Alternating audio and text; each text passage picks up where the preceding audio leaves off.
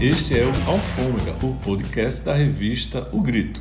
Toda semana vamos falar de música, cinema, quadrinhos, livros, teatro e muito mais coisas do universo da cultura pop. Estou aqui com meu colega Túlio Vasconcelos. Como vai, Túlio? E aí, Fig, tudo bom? Vamos falar de cultura, vamos falar de coisa boa hoje no programa? Sim, claro. No programa de hoje a gente vai falar do documentário Bloqueio, que é um filme de Victoria Álvares e Quenta de la Roche. Ele integra a onda de documentários que falam de acontecimentos recentes da vida brasileira e de seus impactos na sociedade. Tem também a dica do livro Rastafari, Cura para as Nações, uma perspectiva brasileira de André Albuquerque. E na música, o nosso editor Paulo Floro comenta o novo álbum de Siba, Coruja Muda, do qual faz parte a música Tempo Bom Redondim, que vai abrir o nosso podcast de hoje.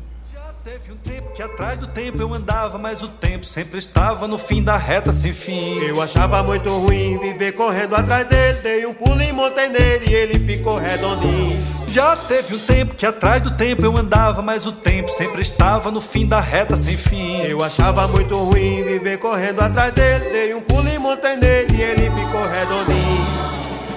Montei no lombo do tempo e ele nem deu um gemido. O tempo redondinho. Aconteceu de repente, quando eu vi já tinha ido. O tempo redondinho. O tempo falou contente, vamos pra canto nenhum. O tempo redondinho. Responde-se embora tempo e eu e tu agora é um. O tempo redondinho. Dei um passeio no tempo, foi eu e ele tranquilo. O tempo redondinho. Tanto rodar no tempo, acabei dando cochilo. O tempo redondinho. Acordei fora de hora, demorei pra levantar. O tempo redondinho. Se é de viver atrasando, melhor nem trabalhar. O tempo redondinho. Quando eu vivia correndo, fazia nada direito. O tempo redondinho. Quanto mais eu nada faço, mais o que eu faço é bem feito. O tempo redondinho. O tempo tem um segredo que agora estou entendendo. O tempo redondinho. O pouco que fiz na vida fica melhor desfazendo. O tempo redondinho. E era meu pai que dizia: o tempo é um bicho mudo. O tempo redondinho. Anda somente pra frente, pra onde vai come tudo. O tempo redondinho. Montado no tempo eu vi que o tempo é um bicho brabo. O tempo redondinho. Se vira de todo jeito, pra onde vai come o rabo. O tempo redondinho.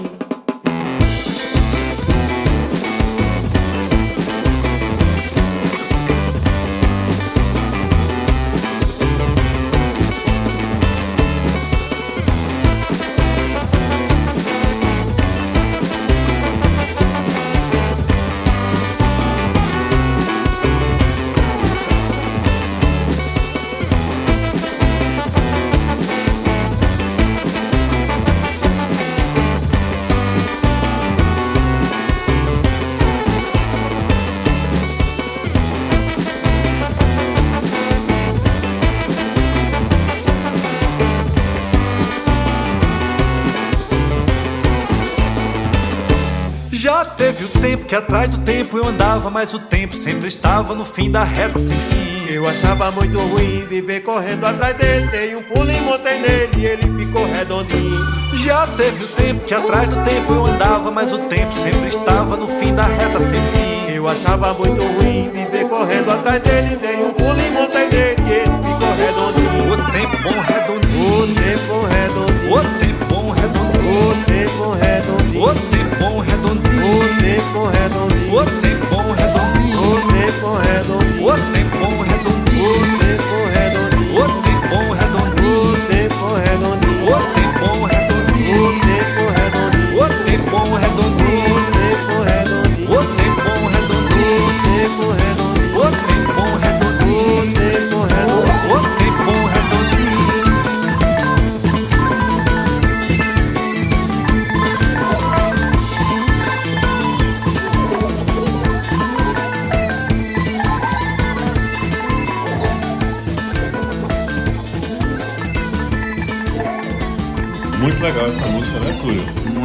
Muito massa, a energia de sempre, uma pegada sempre É. nordestina, né, regional do tem sul. uma batida de coco aí. E é Floro que vai contar pra gente o que é que ele acha desse terceiro álbum solo de Siba.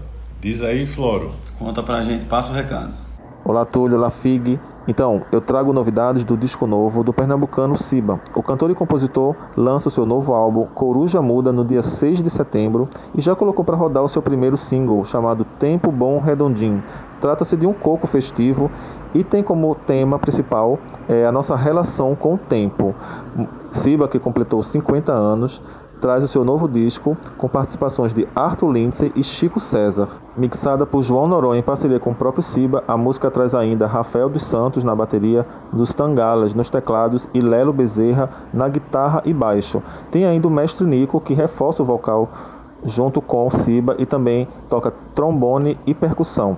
Essa é a banda principal que também vai tocar ali no disco Coruja Muda, que também contou com participações de Alessandra Leão, Arthur Lindsay, Lulinha Alencar, Mestre Anderson Miguel e Renata Rosa. Esse disco está bem aguardado, é um dos principais discos pernambucanos desse ano e já teve um outro single lançado, Barato Pesado, que foi anunciado em fevereiro.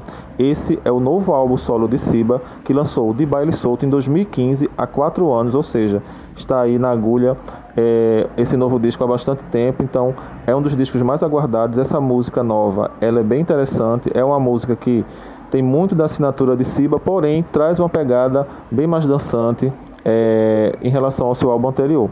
E agora o tema é cinema. O documentário sempre foi uma ótima forma bem objetiva da arte de discutir várias questões importantes.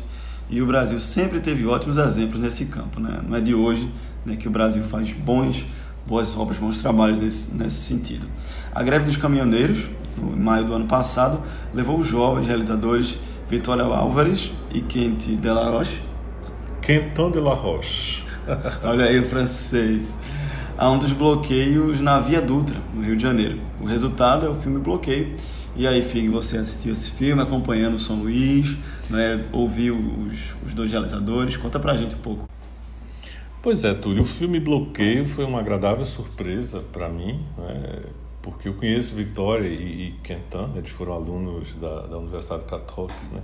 Jornalismo. E, é, fizeram inclusive um projeto experimental deles é, comigo e eles moram no Rio né, de Janeiro e eles têm feito alguns trabalhos, alguns documentários que versam sobre essas questões políticas e sociais. E aí, o ano passado, durante a greve dos caminhoneiros, eles foram até um dos bloqueios que estavam acontecendo, né, tinham vários bloqueios pelo país e na Via Dutra, lá perto da, é, do Rio, e esse bloqueio eles ficaram lá, eles foram durante uma semana, eles foram em dias alternados, mas eles acompanharam o dia a dia desse grupo de, é, de pessoas que estavam ali né, acampadas. Eram muitos caminhões, muitas pessoas, e eles viram tão como era o dia a dia, né? Então o filme vai mostrando, vai nos revelando então é, a realidade daquele momento né, específico.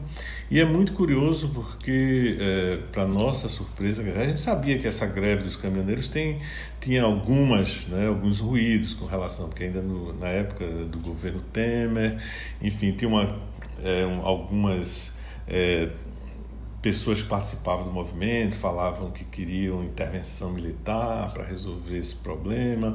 Era, tinha uma insatisfação também que abrangia é, não só o governo de Dilma, do PT, mas também o governo Temer. Enfim, tinha um fora Temer. Então você não conseguia localizar muito bem do ponto de vista político é, o que é que estava acontecendo. E esse filme é muito esclarecedor nesse uhum. sentido, porque ele nos revela então esse dia nesse dia a dia então a gente vai percebendo aos poucos as, as contradições não é, que aquelas pessoas estavam mergulhadas na verdade havia uma um sentimento que eu acho que estava no Brasil inteiro, uma grande insatisfação com os políticos, os políticos não é? enfim, mas, mas é isso aí você começa a perceber naqueles grupos assim as lideranças, os discursos né? e a presença também das Forças Armadas, né, num determinado momento, quando as Forças Armadas começam a intervir é, nesse, nesse movimento, né, que era um movimento nacional. E muita coisa, comunicação via WhatsApp, né, redes sociais, né? Então tudo isso foi sendo, eles foram captando isso, né, uma câmera que se mantém é, digamos, a, a, clássica mosca na parede, sabe? Uhum, que uhum. vai é, acompanhando. Eventualmente tem alguma resposta direta para com, com, entrevista, mas em geral eles acompanham então o pessoal preparando comida, é, os momentos em que vão para a pista para fazer a, é, o bloqueio para impedir a passagem de carros, enfim, tudo mais. E nessa, nesse processo, nós então vamos percebendo ali a presença de várias forças, digamos assim, é, de forma algumas mais conscientes, mas uma meio inconsciente, uhum. enfim. Então você tem um, um quadro né, é, do que era o, o, Brasil naquele momento. Né? Fazendo um paralelo, já te perguntando, é, você falou dessa questão das redes sociais, tem uma certa interferência aí. É, a gente, você acha que isso desagou um pouco no que foi o cenário da eleição do ano passado e depois o que o Brasil vive hoje, Sim. nesse momento é, maluco? Sim, acho que sim. Acho que revela exatamente isso. Primeiro, assim, é, as pessoas não, não dá para perceber que as pessoas não tinham muita. Claro, tem a reivindicação, essa é concreta, é real, né? Havia uma insatisfação né, com relação às condições de trabalho, aos pagamentos, ao que o pessoal recebia e tudo mais.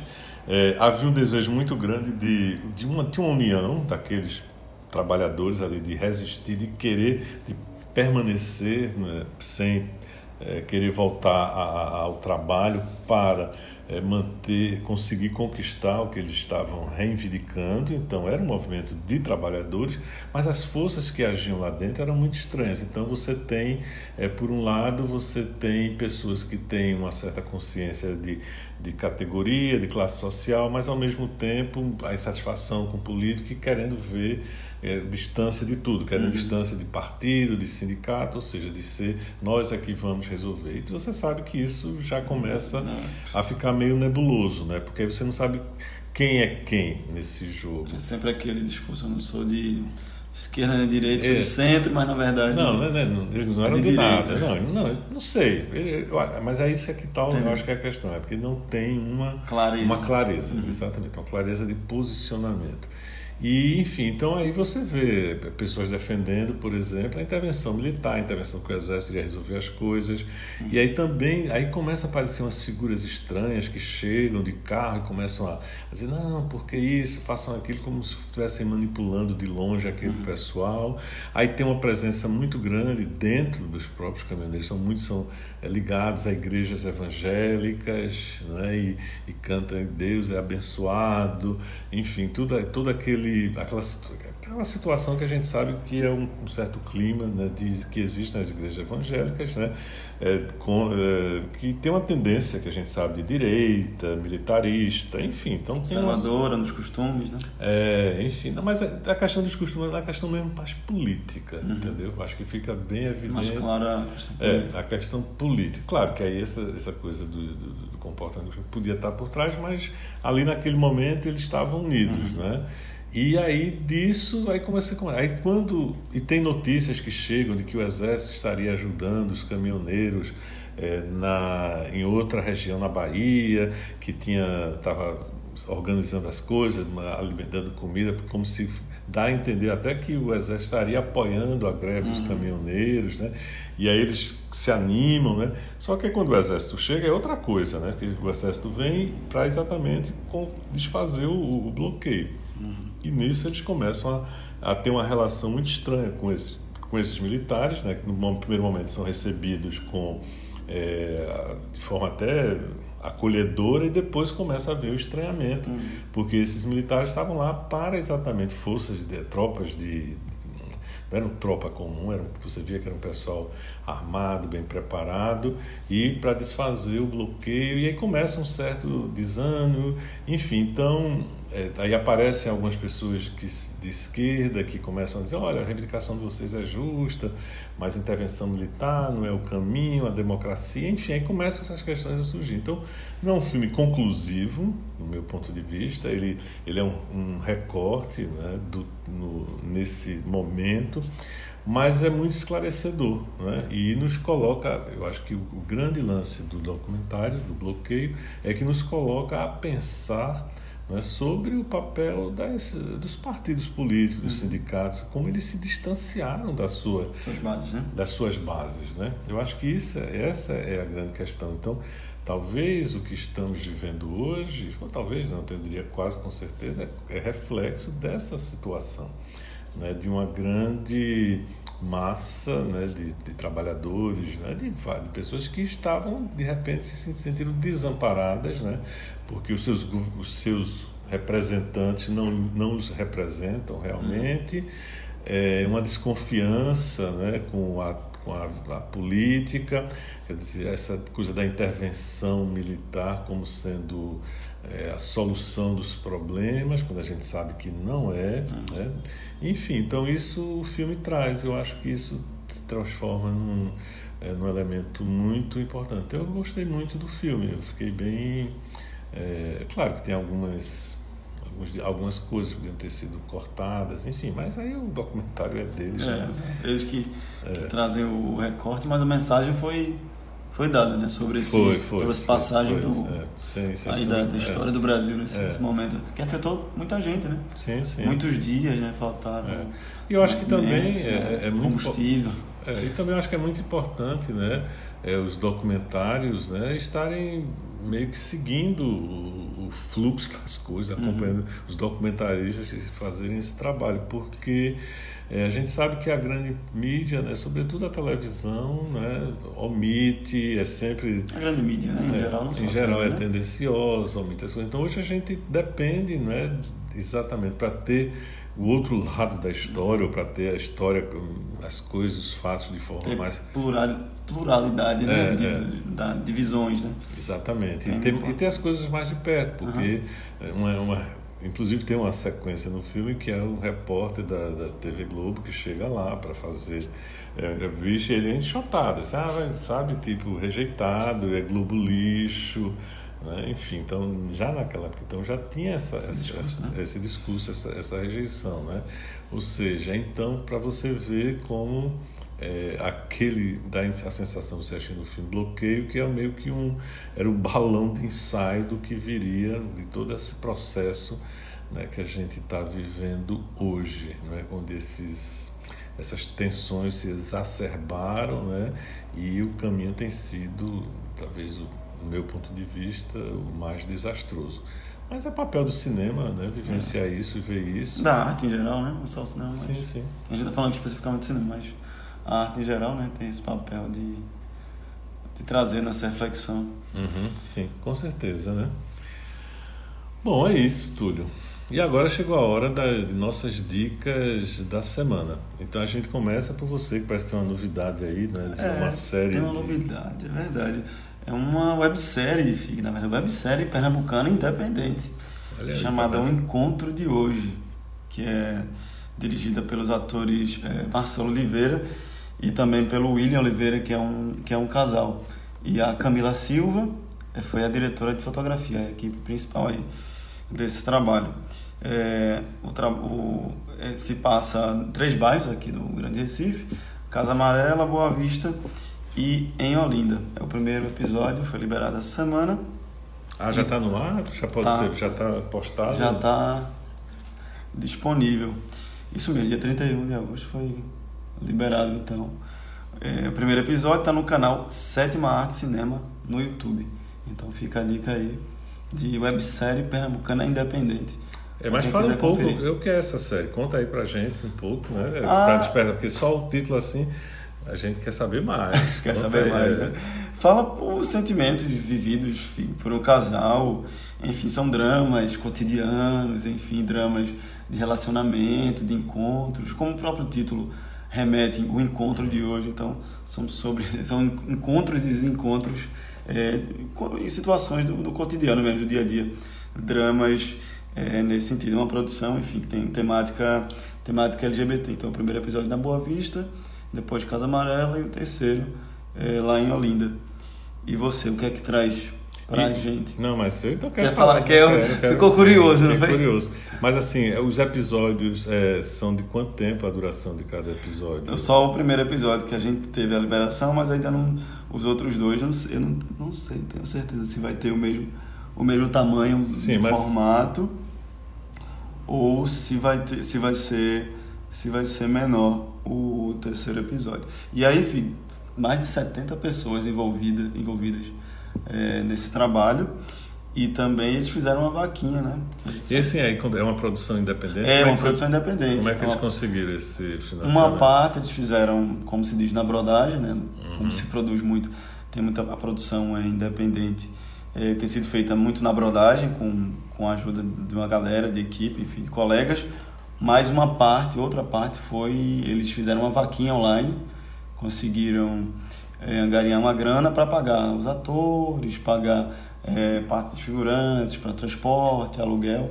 Bom, então, Então- teve, teve uma estrutura, É, né? Teve uma exato. estrutura. É, eu acho que hoje tem que ser. Bom, eu, eu acho que tem que se continuar brigando pela, é, pelo apoio oficial, né? Embora a gente esteja vendo aí o nosso governo.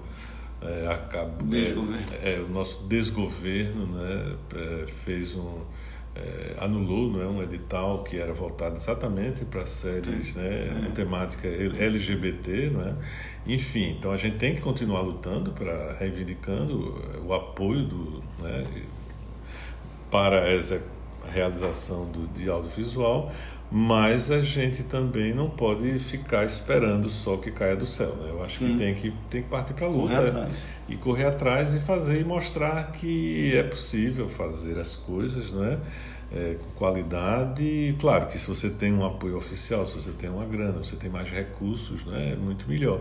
E é uma pena porque o audiovisual está mais do que comprovado que é um espaço de né, um campo em progresso que estava progredindo muito bem, com, é, empregando muita gente, né, com é, rendendo né, com boa renda, enfim. Então, quer dizer, não, não se justifica né, esse tipo de, de, re, né, de repressão, né, ou de, ah, isso pode, isso não pode, isso é, isso é estupidez. É, e isso, inclusive, além os malefícios também disso, é que você é, começa a, a, a embotar a própria criação né, estética, então, os exper- experimentos, a, estética, a evolução do, do, do audiovisual, o aprimoramento, passa pela realização. Então, se você não está não tá realizando, enfim.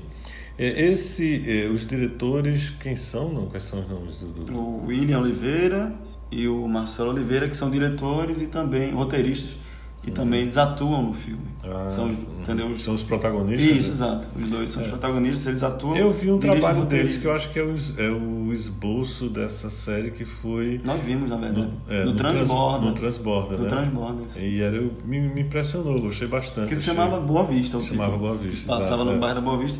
E o primeiro episódio da websérie se passa no bairro da Boa Vista. Deve ser uma releitura desse primeiro, né, desse primeiro trabalho deles, que era, que era um trabalho que já, no meu ponto de vista, já prometia, já, já tinha um... Era interessante. Muito então bem. fica a dica. E a sua dica para hoje qual é?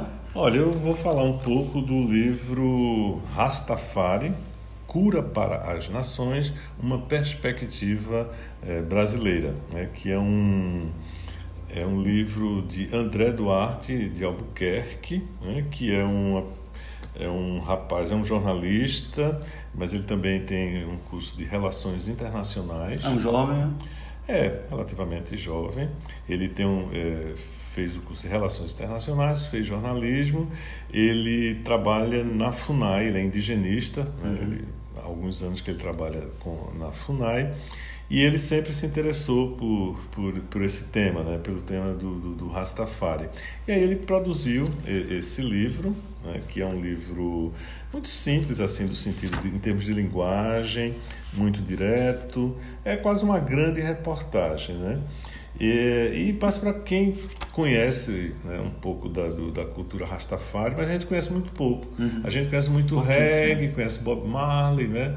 É, Então as pessoas Uma que ideia muito mais geral, assim, É. não conhece. é, e muito mais a música, Sim. né? Em torno da música a gente sabe que existe essa, esse, a religião, que é uma religião, o Rastafari é um, é um movimento religioso, é, mas tem umas bases muito curiosas. Então o livro ele desvenda isso para a gente de uma forma muito simples, porque ele vai para personagens importantes né, dessa, da cultura Rastafari, que é o é, alguns que é o Marcus Garvey, né, que é um, um ativista, né, da, é, jamaicano, passa também pelos, pelo Selassie, que era o imperador da Etiópia, que é o grande nome da, é, do Rastafari, Bob Marley, evidentemente, Não, e, clássico. que é o nosso, né, quem conhece reggae, quem gosta de reggae, Bob Marley é Deus no céu e Bob Marley na terra. E também fala dos, da, da Etiópia, da Jamaica, que são países que têm uma relação muito forte, essa relação da África com, com o Caribe, da cultura Rastafari, enfim, então fala até da culinária né, e também da ganja, né, que é a marihuana, que é para os Rastafaris não é uma é, não é uma substância para divertimento, mas é um, é um elemento espiritual né, que eles usam nos seus rituais. Então, conhecer isso é muito interessante. E o André se propôs a fazer esse trabalho, mas ele vai falar um pouco aqui para a gente. Né? Ele vai. É, a gente conversou com ele, ele vai dizer algumas, dar algumas informações mais sobre, sobre o seu livro. Fala aí, André. Salve Alexandre, André aqui. É, eu morei um tempo na Inglaterra, em Londres. Estava me aperfeiçoando lá para ser professor de inglês como língua estrangeira. E aí lá eu fui conhecendo é, espontaneamente, fui, me- fui me sentindo mais atraído por esse, por esse, pelo ambiente do reggae. Fiz um, fiz um, um amigo, um negro inglês, que começou a me, me chamar para ir para os para as festas, para os sound systems, né? As festas é, de, de reggae que são bem comuns lá na, na, na Inglaterra. E, e conheci algumas pessoas do, do- desse movimento Rastafari. E aí eu comecei a, tendo acesso ao inglês, né? Comecei a me aprofundar então tanto nas músicas, entendendo as letras das músicas, entendendo que o reggae é uma música militante, né? Uma música surgiu como uma música militante para levar essa mensagem do Rastafari para o mundo. Comecei a entender isso e aí comecei a conversar com as pessoas e, e comecei a ler livros, vários livros sobre esse, o que era o Rastafari. E fiquei impressionado, né? Aquilo foi me tocando, foi me influenciando no meu estilo de vida, no meu cotidiano. E aí quando eu voltei para o Brasil, eu percebi que fui aprofundando nessa minha esse meu estudo, me aproximei da capoeira para me aprofundar nesse estudo sobre a africanidade no Brasil. E aí percebi que o reggae atraía muita gente, estava atraindo cada vez mais pessoas no Brasil, mas que não existia uma, uma publicação, um livro numa linguagem simples, não é um livro que não fosse uma coisa, aquela coisa acadêmica e tal, mas que trouxesse uma, uma explicação breve, mas uma, uma explicação sobre minimamente o que é o Rastafari, uma introdução ao Rastafari, os pontos principais do Rastafari, para apresentar a cultura, né? E o, o que me incomodava nesse processo é que eu via que pelo bloqueio da língua, né, do, do, do, do reggae, do Rastafari circular em inglês, e a gente aqui nessa, isolado aqui em português, então quem não tinha acesso se tornava uma coisa muito estética, né? Ficava muito no, no, no visual, no, no ter dread, uma ganja e, e reggae e tal, pronto, acabou, se rasta, entende? E aí eu ficava sentido com isso, e aí eu comecei a eu ficava pensando, poxa, não- ninguém vai escrever. Eu achava estranho, sabe? Era um tema que atrai tanta gente. Como é que ninguém escreveu ainda sobre isso? Assim, um livro, nem tradução não tem, mas um livro legal assim sobre o Rastafari, escrito por um, um falante da língua portuguesa. É que que está dando certo, né? Que está funcionando essa é, assim a minha intenção que eu joguei para o universo, né? De realmente produzir um material e investir para produzir algo realmente de qualidade, assim, independente mesmo, visceral, orgânico, né? Útil, né? E, e- e- bem apresentado. Que eu reescrevi esse livro umas 50 vezes até eu dizer, não, realmente tá, agora tá bom, tô satisfeito. né? Lá como Machado de Assis, refazendo, refazendo, refazendo até achar que não tinha nenhuma palavra sobrando nem faltando e que leitura suave assim, né, que flui, né? para poder pegar todo mundo que quem souber ler, poder ler e entender, não ter que ficar fazendo muito esforço para entender. E a repercussão tem sido assim, né? Tenho O livro tem de, de, norte a sul, em todas as regiões do Brasil, centro-oeste, sudeste, sul, em vários estados. Né? Quem, quem curte o reggae, o Rastafari, está é, sabendo né? do, do, do, do, livro. Toda semana eu, eu respondo interessado em saber como adquirir o livro. E em Portugal, né, Angola, Moçambique, como te falei, pessoal do, do movimento Rastafari, comunidade Rasta de, de Angola e tabernáculo Marcos Garve lá de, de Maputo, lá de Moçambique. O pessoal está usando um livro como material didático, material de estudo deles lá. Aí mandam para mim as, as, as, as fotos, os vídeos, né? Do pessoal com o livro. E aí estão organizando lá um projeto cultural para ver se conseguem viabilizar a minha ida lá em Moçambique. Para fazer também lá um, uma apresentação lá e conversar com o pessoal. Então tem sido, tem sido assim. Bom, é isso aí, André. Valeu, viu? Seu livro é bacana, Valeu, muito massa. legal. É... Você falou que é simples, Figo, mas eu acho a capa muito bonita. Não, é, no conteúdo. É, não, é um livro bem cuidado, ele Sim. trabalhou bastante, né? E assim, apesar de você falar de ser jovem, mas assim, é, jornalista, relações internacionais, trabalha Mas é que eu disse, ele, ele, não, riqueza, ele, não, ele né? não tem 20 anos, ele já tem mais. tá é um jovem, mas não é tão jovem. E onde é que encontra, tu sabes onde é que Olha, encontra, é, eu comprei naquele, no restaurante de Hilda, no restaurante macrobiota Hilda tem lá. Onde é que fica? Mas ele pode. Fica aqui na rua do Riachuelo, não vou saber. Mas quem a, a galera que conhece que, do macrobiota mas conhece. Consegue com ele também? Conhece. E a gente vai dar no, no grito, a gente vai dizer o.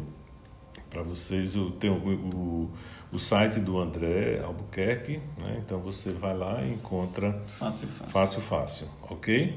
Beleza.